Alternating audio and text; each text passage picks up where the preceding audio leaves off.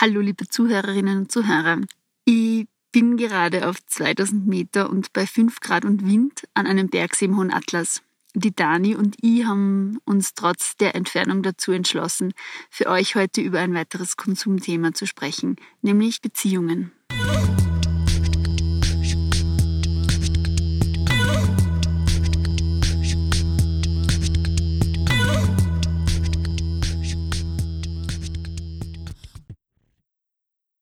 Wir haben in der letzten Folge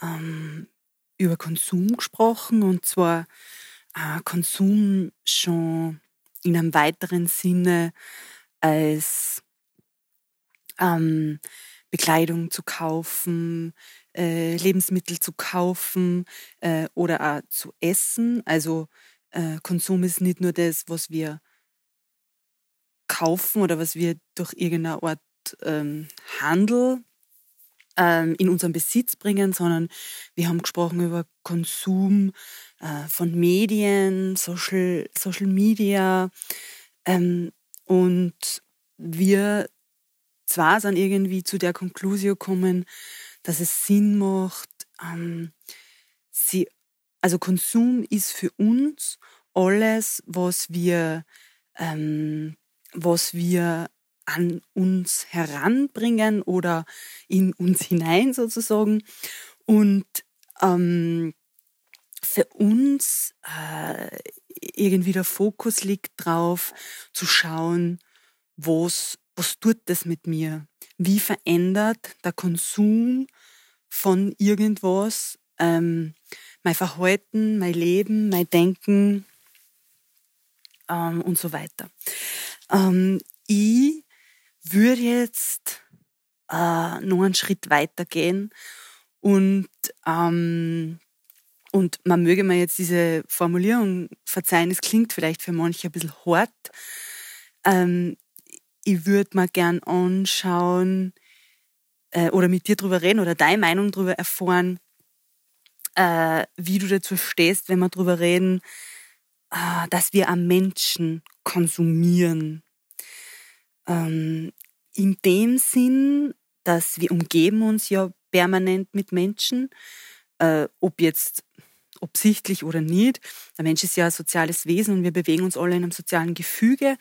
Ähm, und das bedeutet ja auch, dass immer diese Menschen auf irgendeine Art und Weise zuführen. Äh, und das tut was mit mir.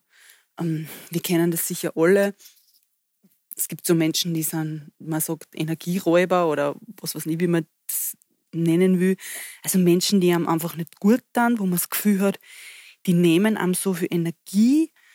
Ähm, oder dann gibt es wieder Menschen, die trifft man und man redet vielleicht gar nicht viel oder äh, äh ähm, man ist nur in deren Anwesenheit äh, oder man tauscht nur ein bisschen Smalltalk aus und trotzdem fühlt man sich nachher einfach so viel besser. Ja, würdest du das auch so sehen, ähm, dass man das in das Thema Konsum mit einbringen kann? Äh, oder ist es zu weit gegriffen? Ähm, wie siehst du das, Sarah?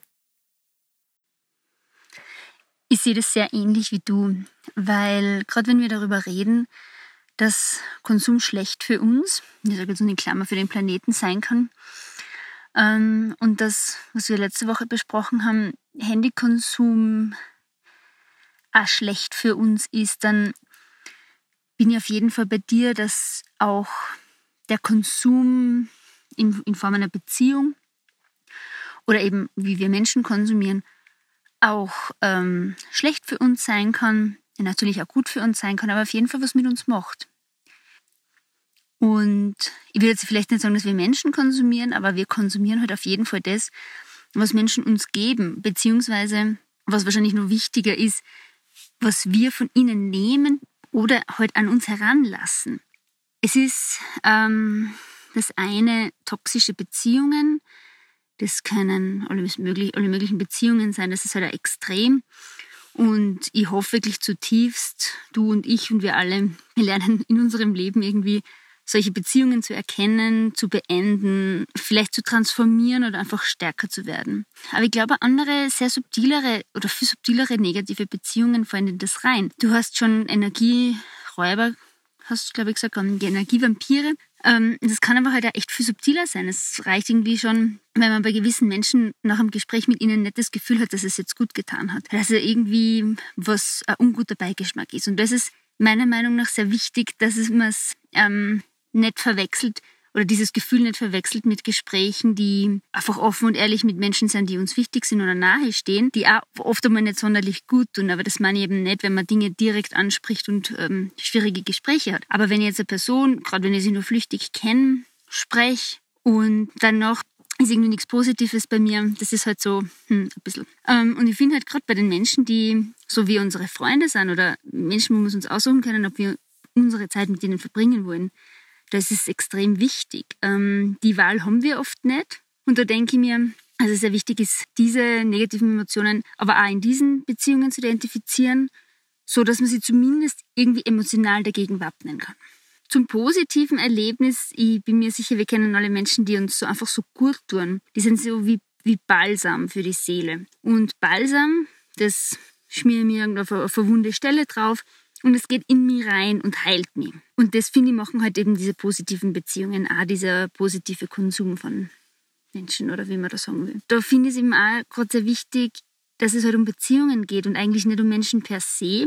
Wenn wir sagen, wir konsumieren Menschen und manchmal ist der Konsum nicht so gut, da geht es halt echt nicht um die Menschen an sich, sondern irgendwas zwischen mir und der Person passiert, dass wir miteinander eine toxische Beziehung oder einfach eine negative Beziehung kreieren. Und dann geht es eben nicht darum, den bösen oder schlechten Menschen zu identifizieren, ob das jetzt der ist oder ich bin. Da geht es einfach irgendwie um das Momentum der Beziehung und dass das eben in eine ungesunde Richtung geht. Und ich glaube, zu dem Thema gibt es zwei verschiedene Zugänge ähm, oder zwei verschiedene Richtungen, wie man drauf schauen kann. Ähm, das eine ist, ähm, mit welchen Menschen umgebe ich mich, ähm, die, die irgendwie nicht gut für mich sind auf, auf einer bestimmten Ebene. Ähm, und da würde ich jetzt gar nicht sagen, äh, dass wir die konsumieren, sondern ich würde in dem Fall dann sogar sagen, diese Menschen konsumieren uns. Ja? Ähm, das heißt, äh, jemand benutzt mich unter Anführungszeichen, um äh, irgendeine Art von, von e-, Ergebnis ähm, draus zu kriegen, nämlich keine Ahnung, also klassisches Beispiel, äh, es gibt so Leute, die laden immer, laden immer ihren ganzen Scheiß bei, bei, bei jemandem ab, ja. Und dann gibt's die, die umgekehrte Rolle. Ähm, wann sind wir diese Menschen, die andere konsumieren, um sich zum Beispiel besser zu fühlen. Also da ist dann der Unterschied gar nicht so groß zwischen, ich kaufe mir einen Pulli, äh, weil ich halt deprimiert bin, ähm, oder ich bin dann deprimiert, lade meinen ganzen Scheiß bei irgendjemandem ab äh, und fühle mich dann besser. Oder vielleicht noch viel schlimmer, ähm, ich bin deprimiert, gehe irgendwo hin, äh, einen Kaffee trinken, im Service passiert irgendwas und äh, ich mache dann die Könnerin äh, oder den Könner voll zur Sau. Das, das sind die zwei, die zwei Rollen, die man in, diesem, in dieser Konsumation quasi haben kann. Ähm, und ich, ich glaube, das kann ein unglaublich mächtiges Tool sein, da genau hinzuschauen. Also wann benutzen wir andere Menschen ähm, damit es uns besser geht. Wenn wir das machen, geht es uns dann wirklich besser? Oder ist es nur ein Trugschluss? Und ja, das ist mir schon klar, dass das jetzt ähm, irgendwie hart ist. Also ein ganz normales soziales Verhalten irgendwie damit zu vergleichen, dass ich mir einen Pulli kaufe oder dass es hart erscheinen mag, aber wenn man sich recht überlegt, also ich spreche aus meiner Perspektive, diese Momente, wo ich Menschen bewusst manipuliere, um das Ergebnis zu kriegen, dass ich mich besser fühle, weil ich mich vorher schlecht gefühlt habe, das, das ist, das ist eine billige Geschichte und das ist hart und deshalb finde ich es nicht so weit hergeholt. Wenn es vielleicht auf den ersten Blick so scheinen mag. Es ist schon spannend, finde ich, ähm, das eigene Verhalten mal so auf die Probe zu stellen und zu schauen, okay, wo, wo interagiere ich mit Menschen, jetzt will ich nicht sagen wertfrei, weil das stimmt nicht, weil wir haben alle unsere Werte, aber wo interagiere ich mit Menschen, weil es mir um die Interaktion geht und nicht, weil ich irgendwas erreichen will, beziehungsweise man interagiert ja auch Menschen, um was Positives zu erreichen. Also das ähm, ist ja nicht immer der Fall, dass man Menschen einfach nur konsumiert, schrägstrich ausnutzt. Ich finde, das ist ein sehr ähm, guter Punkt anzuregen, dass, wenn man jetzt hin und wieder darüber redet, dass Menschen so Energieräuber sind oder den Scheiß beim Uploaden, dass man sie dann auch manchmal anschaut, vielleicht bin ich das auch manchmal, habe ich persönlich oft schon ein extrem schlechtes Gewissen gehabt. Ich habe halt ein paar Freundinnen, das sind so totale Herzensmenschen für mich, die extrem gut für mich sind. Und bei denen muss ich tatsächlich manchmal noch im Gespräch das ansprechen, weil ich das Gefühl habe, ich gehe in dieses Gespräch, in diese Beziehung rein, bin total offen und teile mich mit und habe dann echt oft Angst, dass es zu viel ist, weil ich am Ende des Gesprächs Angst habe oder das Gefühl habe, dass ich die ganze Zeit geredet habe und dass es nur meine Probleme geht und nur mich. Und ich thematisiere es dann auch oft und habe halt besonders von den Menschen, die mir da extrem wichtig sind, schon oft die Rückmeldung bekommen, dass sie ganz im Gegenteil sehr davon profitieren, dass ich mich so öffne und dass ich mich so mitteile ähm, und sie an meinen Gedankenprozessen teilhaben lasse. Wenn man sich nicht sicher ist, habe ich die Erfahrung gemacht, dass es immer sehr gut tut, wenn man den anderen Menschen einfach in seiner Ganzheit sehr wahrnimmt und sich in Gesprächen wirklich darauf konzentriert, dass man zuhört und nicht, dass man nur darauf wartet, wann der andere eine Pause macht, um dann wieder was zu erzählen. Also wer jetzt irgendwie Bedenken hat, ich glaube, das ist einmal eine gute Übung, um sie wirklich auf die andere Person so richtig einzulassen und um dem vielleicht ein bisschen vorzubeugen, vielleicht so ein Vampir, Energievampir für den anderen zu sein.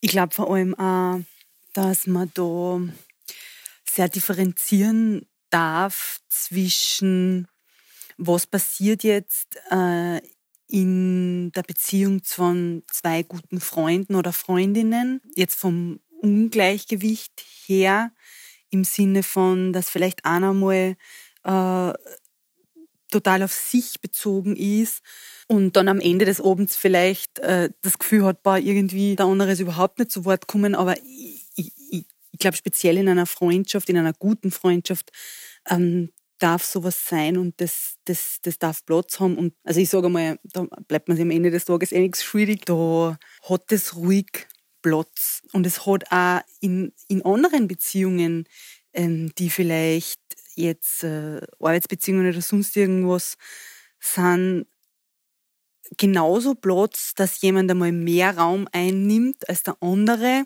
Ähm, wenn das trotzdem, wenn trotzdem am Ende nicht so ein schales, ein schales Gefühl übrig bleibt. Ähm, wenn man, ich glaube, ein guter Indikator ist, wenn man irgendwie immer das Gefühl hat, irgendwie habe ich nicht ausdrücken können, wie es mir jetzt geht, oder ich hätte gern, äh, wenn ständig irgendwas stehen bleibt für einen selber, ich glaube, dann ist die Beziehung toxisch. Also das kann ich zumindest zumindest für mich so sagen, wenn ich jetzt rückblickend auf meine Beziehungen, meine toxischen Beziehungen schaue, die ich in meinem Leben gehabt habe, sei es jetzt zu Männern, zu Freunden, ähm, im Arbeitskontext. Da habe ich immer das Gefühl gehabt, ich muss mich zurücknehmen äh, oder ich, ich darf nicht so sein, wie ich bin. Der andere nimmt mich nicht in meiner, ich glaube, du hast es eh schon so gesagt, ähm, in meiner Ganzheit. Ja? Also der sieht mich einfach nicht. Ähm, und da geht es aber nicht um das, dass er sieht mich heute nicht, sondern er sieht mich generell nicht oder sie. Und da wird es jetzt schon echt sehr speziell und sehr, sehr subtil und sehr, ich sage jetzt mal unter Anführungszeichen, schwierig, ähm, um diese Dinge zu erkennen und auch vor allem, so wie du vorher gesagt hast, also es macht jetzt einen Unterschied, ob mir ein Gespräch unter Anführungszeichen nicht so gut tut, weil ich einfach was gehört habe, was mir jetzt nicht schmeckt, im Sinn von, ähm, da ist ein Wunderpunkt getroffen oder ob ein Gespräch mir nicht so gut tut, weil, weil die Person ähm, mir einfach generell nicht gut tut. Das ist sicher sehr, sehr tricky zu erkennen. Und wir kennen das alle, glaube ich, aus, aus toxischen Liebesbeziehungen. Da, die Freunde wissen es schon längst und man selber ist irgendwie der oder die allerletzte, die es mitkriegt, obwohl man eigentlich eh nur leidet. ähm, und was da einfach massiv hilft, ist, ist die Erfahrung. Dinge, Freundschaften, Beziehungen rückblickend zu betrachten, einzuordnen äh, und einfach auch zu kommunizieren, zu besprechen, so wie du vorher schon gesagt hast, wenn ich in einer Freundschaft das Gefühl habe, ähm, die andere Person nimmt mich irgendwie nicht wahr oder interessiert sie nicht für mich oder was auch immer, dann, dann, dann kann man das sagen. Da kann man einfach mal nachfragen. Ich, ich, ich mache vor allem im Arbeitskontext ganz oft die Erfahrung, dass ah, jeder hat so unterschiedliche Perspektiven, wie er die Welt wahrnimmt und wie er Beziehungen wahrnimmt. Und man hat immer so das Gefühl, ähm, also es ist irgendwie nachvollziehbar, dass jeder das Gefühl hat, alle funktionieren so wie, wie man selber. Man kennt ja nur die Art und Weise, wie man selber funktioniert. Aber je mehr man mit anderen redet, desto mehr kommt man drauf, puh, ähm, die sehen und tun Dinge ganz, ganz anders, aus ganz anderen Gründen. Ja, also eigentlich letztendlich ist der Schlüssel wie bei allem wach sein, kommunizieren, Fragen stellen, auch vielleicht mutig sein, der Wahrheit ins Auge zu schauen, weil manche Dinge also sie einzugestehen, dass vielleicht ähm, ein Partner oder eine Partnerin für einen nicht gut ist, obwohl man, keine Ahnung, äh, ein Jahr investiert hat, ist auch nicht immer einfach. Um, also wach sein, mutig sein, kommunizieren, ähm, das sind die Tools für alles.